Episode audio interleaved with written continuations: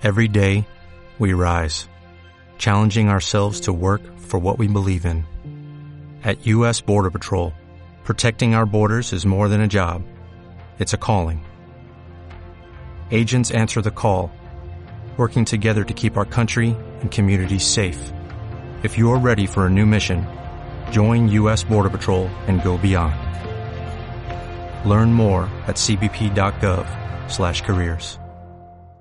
A fecha de hoy, la Seguridad Social paga un total de 9.500.000 pensiones contributivas de jubilación, incapacidad, viudedad y orfandad. Estas prestaciones se, se costean con las cotizaciones de 18,4 millones de afiliados, una correlación que indica que en la actualidad se abonan 1,2 millones de pensiones más que en 2007, antes de la crisis, y sin embargo el sistema cuenta con un millón menos de cotizantes para hacer frente a esos pagos.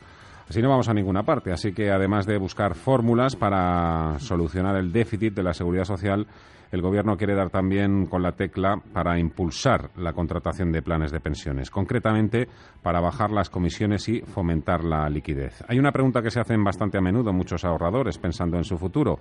¿Qué es mejor? ¿Contratar un plan de pensiones o un fondo de inversión? Cierre de mercados con Fernando La Tienda. Inmaculada Domínguez, eh, del Instituto Español de Analistas Financieros, Fundación de Estudios Financieros. Muy buenas tardes. Hola, buenas tardes. ¿Qué es mejor para, pensando en el futuro, contratar un plan de pensiones o un fondo de inversión? Eh, bueno, el producto realmente para complementar una pensión más adecuado es un ahorro para la jubilación finalista y, por lo tanto, un plan de pensiones. Em, ¿Qué le parece esa propuesta del Gobierno? Bajar las comisiones y aumentar la liquidez. Bueno, pues la propuesta de bajar las cotizaciones ya se hizo, esa la, la comisión que era inicialmente en el 2% y bajó al 1,5% ya se hizo en 2014. Ahora bajaría al 1,25. Eso sin duda pues va a mejorar la rentabilidad porque supondrá un coste menos en el beneficio que sostenga del plan de pensiones. Pero realmente la medida desde el 2014 no ha supuesto ningún impulso para, para incrementar eh, el número de partícipes. Y por otra parte, la liquidez es una demanda del sector y la considero sin duda importante. Antes solamente se podía eh, recuperar lo que estaba en el plan de pensiones en dos casos, en los de enfermedad grave o desempleo. Y ahora, a partir de que la, el, plan de pensiones está en una duración de 10 años y a partir del 2025 se podrá liquidar. Eso, sin duda, sí beneficiará a que aumente la contratación de planes de pensiones. Yo digo que para atacar también este problema eh, se podría hacer de una manera muchísimo más generosa en el en el punto de fiscalidad, ¿no? Eh, ah. no sé ahora mismo. Sí, absolutamente, de acuerdo. Eh, la fiscalidad y más que la ventaja fiscal, que también, y ahora eh, os explicaré un poquito, creo que también sería importante que no se cambiara tanto la fiscalidad. si estamos diciendo que la filosofía del ahorro para la jubilación es que sea un ahorro en el largo plazo, tú no puedes contratar un producto que hoy tenga una fiscalidad y no haya una certeza de que esa fiscalidad se vaya a mantener mm. y se vaya modificando a lo largo del tiempo. Además, modificando en sentido negativo para el contribuyente. Eh, por ejemplo, el límite, los planes de pensiones, cuando se aporta, cuando se realiza la aportación, se reducen en base imponible. Esa reducción empezó siendo una cuantía y cada vez ha ido disminuyéndose más. Y ahora mismo es 8.000 euros, cuando antes era 10.000. Evidentemente, si cada vez lo van reduciendo, favorecerá el que se contrate menos cuantías. Después, cuando el, plan de pensiones se percibe, había una serie de reducciones con el tipo de renta y también había una exención del 40% cuando se percibía en forma de capital y esto también desapareció. Se mantiene para aquellos que estaban antes del 2006. Eh, con esto, ¿qué os quiero decir? Eh, hay diferentes casuísticas que se van modificando en el tiempo y eso supone una distorsión para la persona que va a contratar un plan de pensiones porque no sabe ciertamente a qué se va a tener. Va a depositar un dinero que no va a poder recuperar en mucho tiempo y le están modificando, cambiando la fiscalidad y un precio tienen que percibir y por lo tanto tendría que tener una fiscalidad más, más estable y mejor, no solamente en el momento de la aportación, sino también en el momento de la prestación.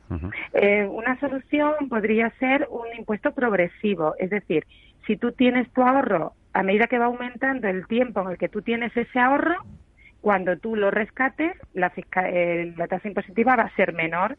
De esa manera, quien aguante hasta el momento de la jubilación y realmente tenga esa hucha en el producto que haya elegido eh, para ahorrar, si realmente al momento de la jubilación no lo ha percibido y hasta ese momento no lo ha percibido, pues tendrá una ventaja fiscal mayor a aquel que lo haya necesitado antes. Y eso sí incentivaría que ese ahorro sea finalista. Porque cuando hablamos de fondos de inversión o hablamos de depósitos, si bien todo vale para ahorrar, la filosofía del ahorro es diferente. En el caso de la, del fondo de inversión sería más especulativo, se busca más una mayor rentabilidad, un inversor quizás más arriesgado y en el caso de los depósitos, pues tradicionalmente era lo más conservador y bueno, ahora se, con el, entorno de tipos de interés que tenemos actualmente, pues no, no, no proporcionan ninguna rentabilidad. Por lo tanto, tampoco se puede analizar como producto finalista para complementar la, la, pensión. Ya, ya. Eh, ¿Sabe yo que he hecho falta también, además de todas esas soluciones que de las que usted nos hablaba, eh, he hecho falta eh, cierto, cierta falta de comunicación del gobierno en el sentido de que lo que continuamente escuchamos, no solo de este, eh, sino de cualquier gobierno, es que no hay que preocuparse por las pensiones, eh, pero sin embargo al mismo tiempo la gente eh, pues ve los datos, déficit de la seguridad social, hay más números de pensionistas, hay menos número de, contribuyentes, propuestas del Banco de España, pues yo que sé, para adelantar la edad de jubilación, para aumentar las bases de cotización, no sé, yo, yo he hecho en falta cierta comunicación del gobierno también sobre lo que nos espera sobre nuestras futuras pensiones. Totalmente de acuerdo. De hecho, nosotros siempre en nuestros trabajos eh, empezamos diciendo que la información es fundamental, pero es fundamental conocer lo que se cotiza y por qué se cotiza, qué cuantía se cotiza, qué prestaciones son las que se perciben y realmente un cálculo cierto o aproximado de lo que va a ser tu pensión. Eh, no sé si recordáis que el gobierno se hizo, se anunció que se iba a mandar la denominada Carta de las Pensiones esa simbología es similar a lo que se hace en Suecia con el denominado sobre naranja, donde todos los las personas, los trabajadores perciben un sobre naranja todos los años que les informa de cuál va a ser su pensión previsible si se mantienen las condiciones. Eh, se habló de que a todos aquellos mayores de 50 años, que es una edad óptima para empezar ya realmente a, sentar las bases de ese ahorro, eh, se les daría esa información. Esa carta no se ha remitido. Sí es verdad que la Seguridad Social eh, tiene un simulador en su página web, pero que también tiene muchas carencias. Y claro, no es lo mismo que tú recibas la información en tu casa que ya tengas que conectarte al ordenador, no recoge todos los regímenes, bueno, tiene una serie de... Realmente no estás informando. Entonces la información es fundamental, pero no solo de la pensión que vas a percibir, sino de verdad de entender el sistema de pensiones. Date cuenta que eh, así como el IRPF todo el mundo lo entiende y lo conoce porque autoliquida ese impuesto, en el caso de la seguridad social no hay esa autoliquidación porque es el empresario el que retrae una parte de tu salario, es como si tú no te enteraras realmente de lo que estás cotizando. Entonces, tener información de eso es fundamental para poder tomar realmente las decisiones adecuadas siempre que exista una, una capacidad. Y también otra medida que nosotros consideramos que sería muy importante es el incentivar los planes de empleo. El esfuerzo lo tenemos que hacer todos. Entonces, eh, en el fiscal se le estaría pidiendo al Estado, porque percibiría menos impuestos, el ahorro se lo está pidiendo al individuo, que también lo tiene que hacer, pero el empresario también debería hacerlo, sin que fuera obligatorio, eh, pero sí por defecto. Eh, se ha estudiado en diversos países que en aquellos casos donde a ti te dicen que por defecto de tu nómina va a ir una parte a tu pensión privada, si tú quieres, se eliminaría esa cuantía, pero por defecto se asignaría y el empresario también asigna otra parte, una parte eh, es de tu salario y otra el esfuerzo lo hace también él y es una manera también importante de, cotizar porque se va a gestionar por planes de empleo que ya tiene una cuantía mayor, no tienes que tener tanto grado de información como uno individual y por lo tanto sería también una, medida. De hecho, eh, la Unión Europea ha, acabado de publicar final, antes del verano la normativa europea, lo que viene a ser solvencia en el caso de las entidades aseguradoras y Basilea en el caso de las entidades financieras Ahora se, ha regulado el IOR, que es lo mismo en el caso de los planes de pensiones y sobre todo en los de empleo. Esta normativa europea hay que transponerla en un par de años en España. Veremos si realmente sirve para incentivar esos planes de empleo, que sin duda sería una oportunidad buenísima también para, para incentivar el ahorro y ayudar en la jubilación.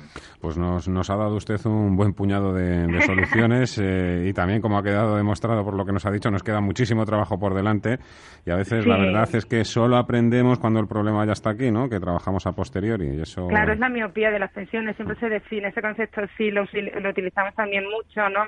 Realmente todos es lógico, podemos entender los problemas que nos acucian ahora mismo, porque son los que tenemos sobre la mesa, pero cuando tienes a lo mejor problemas laborales, pues no tienes capacidad para pensar en tu jubilación. Pero bueno, no, individualmente quizás no, pero colectivamente sí hay que tener en cuenta que la jubilación es muy importante y la gran edad implica un gran coste y hay que estar preparado para ello. Inmaculada Domínguez, del Instituto Español de Analistas Financieros, Fundación de Estudios Financieros. Ha sido un placer. Muchísimas gracias charlar con usted este ratito. Muy bien, muchas gracias. Un saludo. Oh, oh, You need parts? O'Reilly Auto Parts has parts. Need them fast? We've got fast. No matter what you need, we have thousands of professional parts people doing their part to make sure you have it. Product availability. Just one part that makes O'Reilly stand apart. The professional parts people. Oh, oh,